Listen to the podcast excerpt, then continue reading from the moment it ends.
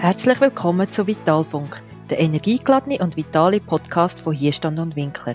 Wir befassen uns mit den Themen Gesundheitsmanagement und Coaching, alles was euch unterstützt, um physisch und psychisch vital zu bleiben. Am Mikrofon Claudia Winkler und Martina Zeyer.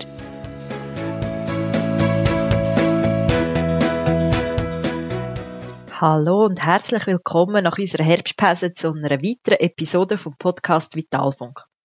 Heute möchten wir uns mit einem Thema befassen, wo viele vielleicht jetzt auch denken, das betrifft mich nicht oder das spielt in unserer Welt mit so viel Stress sowieso keine Rolle. Und trotzdem ist es eben genau jetzt ein wichtiges Thema. Gerade während Reorganisationen oder grossen Veränderungen Unternehmen, Stellenabbau und so weiter, besteht immer wieder die Gefahr, dass aus Gutwill gewisse Aufgaben, Stellen und auch Mitarbeitende beibehalten werden, ohne ganz genau anzuschauen, was es denn wirklich noch braucht. Sehr oft werden darum gewisse Probleme mit der Lösung Besitzstandswahrung gelöst. Weiterbeschäftigung heißt aber nicht immer sinnvolle Beschäftigung. Eine Studie von 2014 von Salary.com, wo über 10.000 Leute befragt hat, haben 26 Prozent der Befragten angegeben, dass sie zwei oder mehr Stunden pro Tag am Arbeitsplatz Zeit verschwenden. Das heißt, dass sie täglich zwei und mehr Stunden private Sachen am Arbeitsplatz erledigt. Beispielsweise Mails beantworten, private, im Internet surfen und so weiter. Ist jemand unterfordert, desinteressiert und unendlich gelangweilt und versucht zudem, paradoxerweise, den Zustand aktiv zu erhalten, dann leidet er oder sie wahrscheinlich einem Bore-out. In der Fachwelt ist das Bore-out-Syndrom aber nicht wirklich akzeptiert. Es ist wie das Burnout-Syndrom, das, wenn man so will sagen, der größere und auch viel bekanntere Brüder vom Bore-out ist, keine anerkannte Diagnose. Stress am Arbeitsplatz gehört heute einfach dazu. Wer nicht gestresst ist, der ist scheinbar nicht wichtig. Studien zeigen aber, Circa 20 Prozent der Mitarbeitenden in der Dienstleistungsbranche sind unzufrieden oder unterfordert. Ein klassischer Nährboden für ein Bore-out. Und genau darum möchten wir heute eben doch heranschauen an das existierende Phänomen. Wir möchten aufzeigen, wie man so ein Bore-out erkennt, was Symptome sind und wie bekannte Verhaltensstrategien könnten aussehen. Natürlich, wie immer, möchten wir auch zum Schluss dir noch ein paar Tipps auf den Weg geben, was du machen kannst, wenn du mal selber in so einer Situation bist. Und jetzt wünsche ich dir viel Spaß mit dieser Podcast-Episode. Ja, wie bereits in der Einleitung gesagt, wird Bore-out noch sehr wenig beachtet, obwohl es zahlreiche Untersuchungen und auch Literatur dazu gibt. Man redet halt meistens wirklich vom Burnout, aber gerade ich denke, in der jetzigen Zeit, wo es sehr viele Reorganisationen und grosse Veränderungen gibt, ist es doch auch wichtig, dass man dort her schaut und Detail auch mal aufzeigen. Claudia, vielleicht ganz am Anfang zum Einsteigen von dieser Podcast-Episode. Was sind Anzeichen von einem Bore-out? Ja, der Rötlin und der Werder haben ja eine Checkliste gemacht und es ist wichtig, dass man vielleicht dort mal noch genauer hinschaut, oder? Eine Checkliste heisst, man kann ja etwas abhökeln, aber wichtig ist, dass man wirklich durchgeht und schaut, wie, wie verbringe ich denn meinen Arbeitsalltag? Tue ich zum Beispiel während der Arbeit auch private Sachen machen? Fühle ich mich dauernd unterfordert oder gelangweilt? Oder ist es auch so, dass ich am Abend erschöpft und müde bin, obwohl ich überhaupt nichts gemacht habe? Weil ich, wenn ich zurückschaue, denke, Jesus, was habe ich denn auch gemacht? Bist du bei deiner Arbeit auch unglücklich? Vermisst allenfalls auch die Bedeutung von dieser Arbeit, die sie mal hat, weil die irgendwann verloren gegangen ist oder weil Reorganisationen stattgefunden haben oder dein Aufgabengebiet sich massiv verändert hat. Bist du dir auch bewusst, dass du deine Arbeit eigentlich wirklich schneller könntest erledigen, wenn du das überhaupt machst?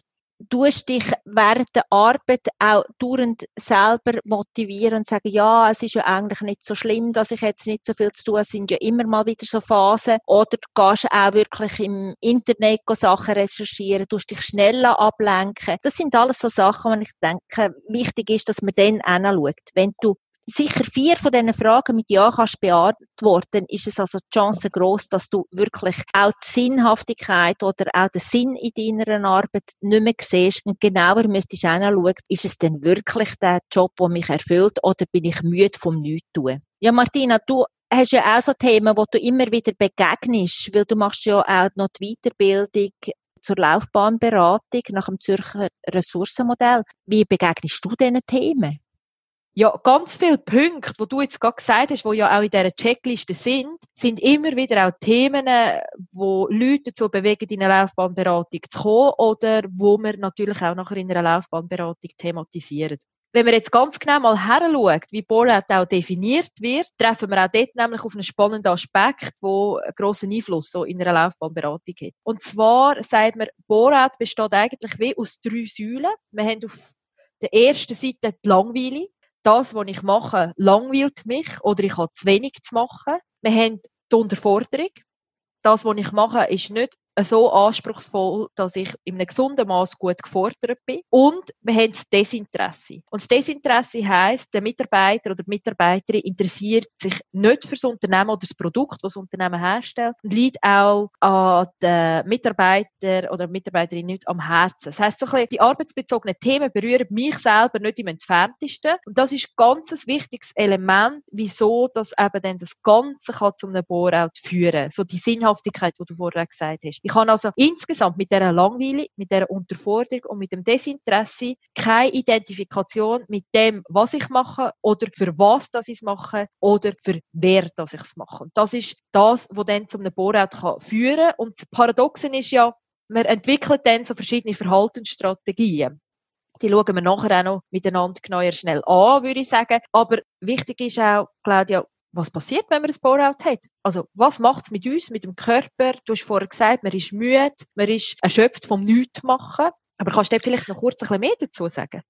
Ja, also ich glaube, wichtig ist, dass man so sich eine Überlegung macht, wie anstrengend ist es denn, wenn man den ganzen Tag muss eine Fassade aufrechterhalten und eigentlich gar keine Herausforderung hat dort drin, sondern die einzige Herausforderung wirklich ist, so ein Bild nach außen können aufrechtzuhalten, dass ich auch wichtig bin, dass ich es gerechtfertigt ist, dass ich meinen Lohn bekomme, auch bei den Kollegen oder bei den Freunden oder auch die oder? ich glaube nicht, dass es jemand, oder wenig Leute vielleicht gibt, die sagen, ah, weisst, mir ist eigentlich langweilig beim Arbeiten. Es würde eigentlich heissen, ich muss einen Job wechseln, ich muss rausgehen, ich muss eine neue Herausforderung suchen, oder dass ich meinen Lohn auch überhaupt nicht wert bin. Und gerade in der heutigen Zeit, also haben wir ja dann auch einen Stellenverlust gefahren, oder? Wenn man würde sagen, ja nein, mich braucht es ja eigentlich gar nicht. Der Teil, die Fassade aufrechtzuerhalten, das kostet so viel Energie, dass das wieder Stress ist, oder? Und Stress sind ja dann halt die Symptome, wo man ja diverse Mal gehört hat, wenn man unsere Podcasts kennt. Das sind dann Schlaflosigkeit, Verdauungsprobleme, Kopfweh, hohe Anspannung, Rückenproblematiken. Also all die Faktoren, die man eigentlich kann beobachten bei einem Burnout oder bei Stressfaktoren oder halt auch bei depressiven Strukturen, die sind genau die identisch mit, dem, mit denen, wo man auch hat, wenn man in einer Bore-out-Situation innen ist. Und ich glaube, wichtig ist, dass man sich dort äh, wie auch überlegt, was braucht es denn, dass ich auch aus dem Teufelskreis rauskomme, oder? Dass ich dort nicht immer das, was nicht läuft, geht, sondern einfach wieder in die Handlungsmöglichkeit hineinkomme.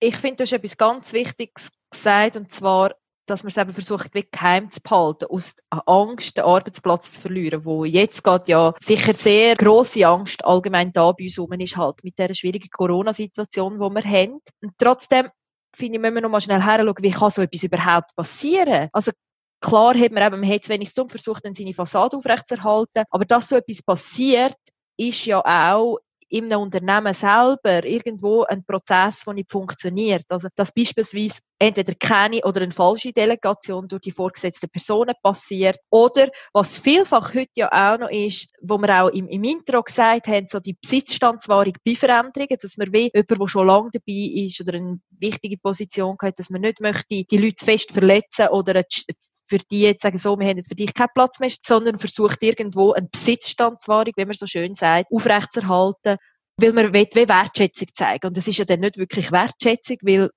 es ist wie eine ein, ein Stelle, wo vielleicht so in dieser Form nicht mehr sinnvoll ist. Und das ist ja gegenüber der betroffenen Person alles andere als Wertschätzung. Wie siehst du das? Es gibt ja da verschiedene Bore-out-Strategien. Ich habe es vorher kurz angetönt, wie dass man dann fährt auf handeln so ein bisschen humorvoll ja. gesehen. Aber gleich finde Ja, ich glaube halt auch dort noch einmal hinzuschauen und sagen, wie entsteht denn überhaupt das?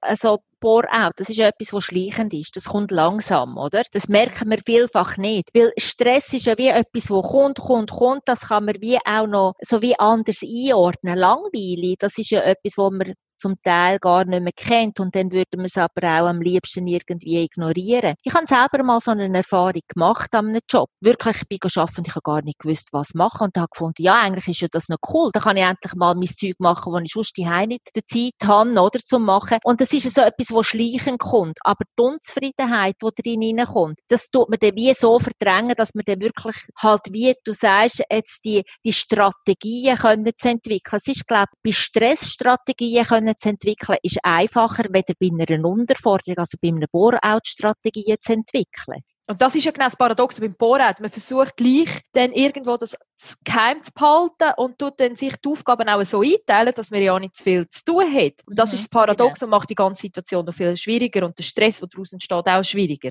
Es gibt Komprimierungsstrategie, das heisst, ich tue so rasch wie möglich alle Aufgaben erledigen, die ich zumindest habe und die Deadline, die ich habe, deutlich unterschreiten. Dann habe ich freie Zeit, die ich wieder nutzen kann. Also echt völlig paradox. Oder es gibt noch eine andere Strategie, die Flachwaldstrategie, sagt man so schön, wo auch der Rötlin und Werder so definiert haben. Also man hat Absicht das vorhandene Arbeitsvolumen flach zu walzen. Das heisst, ich tue meine Arbeit auf eine viel längere Zeit verteilen, als ich eigentlich brauche für die Erfüllung, wo, ich, wo wenn ich jetzt schnell im Zeitdruck wäre, zum Beispiel so ein Projekt oder so, ich mache es einfach viel langsamer oder tue es mir in kleinere Teile unterteilen, damit ich gleich so über die Dauer ein bisschen zumindest beschäftigt bin.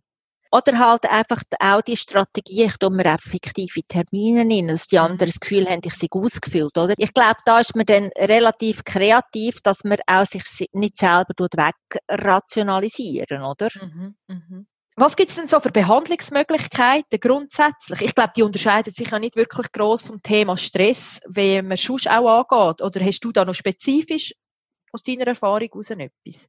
Nein, aber ich glaube einfach, man muss sich bewusst sein, dass es schwieriger ist, sich das einzugestehen, oder? Wir sind jetzt in einer Zeit in wo man sagt, Stress Burnout und das heißt, es hat alles so eine gewisse Legitimation. Burnout hat noch keine Legitimation oder besser gesagt noch weniger Legitimation wie der Burnout. Und wichtig ist es da gerade, ich denke, so ein nächster Schritt kann wirklich so eine Laufbahnberatung sein, wenn ich merke, ich bin unzufrieden mit meinem Job, dass ich dort mal hinschaue. Und ihr tut ja auch wirklich in euren Laufbahnberatungen, die du und Selina ja auch machen, wie dort noch eins anders hinschauen, weder einfach, ich suche einen neuen Job, sondern was hat Arbeit denn überhaupt für einen Stellenwert? Was muss sie erfüllen? Wählen, wo habe ich meine Kernkompetenzen, oder? Auf was kann und will ich überhaupt aufbauen? Und ich glaube, dort wäre es wichtig, dass man könnte wie einen ersten Schritt machen. Und sonst, glaube auch wenn man dann halt wirklich so Belastungsfaktoren hat, wie bei einem Burnout, dass eben, wenn der Körper reagiert, wenn die Psyche reagiert, dass man sich wirklich auch professionelle und therapeutische Hilfe tut wirklich, ja, suchen und sonst einfach die allgemeinen äh, Strategien rausgehen, Balance finden, Resilienz halt stärken. Das sind so für mich die Faktoren.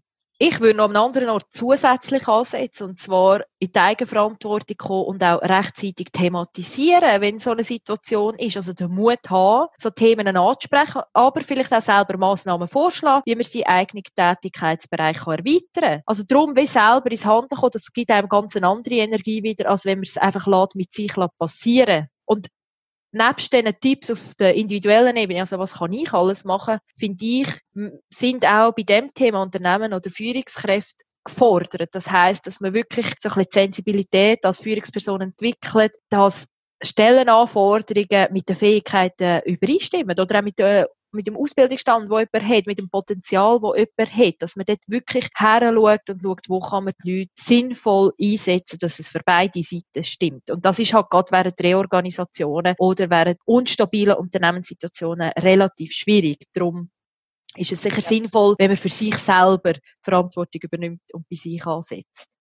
Ja, und ich glaube halt, wichtig ist für mich so das Zentralste, den Mut haben, aus der Angst rauszukommen, dass ich einen Jobverlust haben Ja, sicher, ist nicht einfach, dann schlussendlich einen Job zu verlieren oder sich etwas Neues muss suchen. Aber ich habe das Gefühl, es müsste man sich selber wert sein, dass man nicht einfach in dieser Gleichgültigkeit innen hängen bleibt und wirklich auch von der Angst gesteuert wird, äh, finanziell halt weniger zu haben oder einen Statusverlust zu haben. Weil ich habe das Gefühl, das macht kränker langfristig. Das habe ich jetzt gerade auch sagen. Ich glaube, langfristig machst du dich damit viel kränker, als wenn du den Mut hast, so eine Situation für dich selber anzugehen, zu schauen, was es braucht und dann halt eben gewisse Sicherheiten vielleicht mal aufgeben. Das erleben wir ja sehr viel in den Laufbahnberatungen, dass Leute dann wirklich den Mut entwickeln, für ihre Vorstellung, für ihre Vision einzustehen und das kann mal holperig werden und trotzdem mittel- bis langfristig sind die Leute wirklich viel zufriedener und ganz an einem anderen Punkt, als sie vielleicht gewesen wären, wenn sie das nicht angegangen wären. Mhm. Hast du zum Schluss noch ein Schlusszitat? Ja, und zwar Steve Jobs hat gesagt, finde das, was du liebst und begnüge dich niemals mit etwas Geringerem. Ja, und mit dem Schlusszitat möchten wir dich ein bisschen dazu inspirieren, dass, falls du mal in so einer Situation bist, den Mut findest, um daraus rauszukommen. Das heißt, dass es du dir selber wert bist in deinem Beruf, wo wir so viel Zeit damit verbringen, eine spannende, gesunde und herausfordernde Tätigkeit zu machen. Es ist kein Zeichen von Schwäche, zu sagen, Nein, ich bin alles andere als gestresst. Weil die ursächlichen Probleme und Auslöser von einem Bohrout liegen halt auch heute noch in unserer Arbeitswelt und hängen nicht nur vom Arbeitsvolumen ab, sondern von ganz vielen Faktoren, wie zum Beispiel keine oder falsche Delegation durch unsere Führungskräfte oder halt nach wie vor, dass eine möglichst breite Führungsspanne immer noch ein Statussymbol ist und man dabei aber gar nicht wirklich Zeit hat, um sich mit den einzelnen Mitarbeitenden auseinanderzusetzen. Hab also den Mut, wenn du in so einer Bore-out-ähnlichen Situation bist, erste Schritte zu machen und das Thema anzusprechen. Wir danken dir vielmals fürs Zuhören und hoffen, dass du ein paar spannende Inputs hast mitnehmen können. Wir tun die angesprochene Bore-out-Checkliste sowie eine Buchempfehlung in die Show Notes reinpacken und nächste Woche tun wir dann auch noch einen Blogbeitrag zu dem Thema auf unserer Homepage veröffentlichen. Wir freuen uns, wenn du unseren Podcast abonnierst, so verpasst du sicher keine Folge und uns Feedback über LinkedIn oder via E-Mail sendest. Die nächste Podcast-Episode befasst sich dann mit dem Thema Emotionen und was sie mit uns so machen. Gerade jetzt in dieser turbulenten Zeit sind wir ja immer wieder mit widersprüchlichen Emotionen konfrontiert. Dort möchte Claudia und ich mal genauer heranschauen. Und für heute denk dran.